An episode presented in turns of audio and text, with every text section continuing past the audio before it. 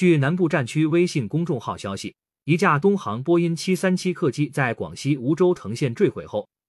南部战区迅速启动应急机制梧州军分区武警梧州支队第一时间组织救援力量赶赴事故现场展开救援。陆军某陆航旅某合成旅某空中突击旅空军某运搜旅武警驻事发地周边力量等迅速完成备勤随时准备支援。感谢收听羊城晚报广东头条。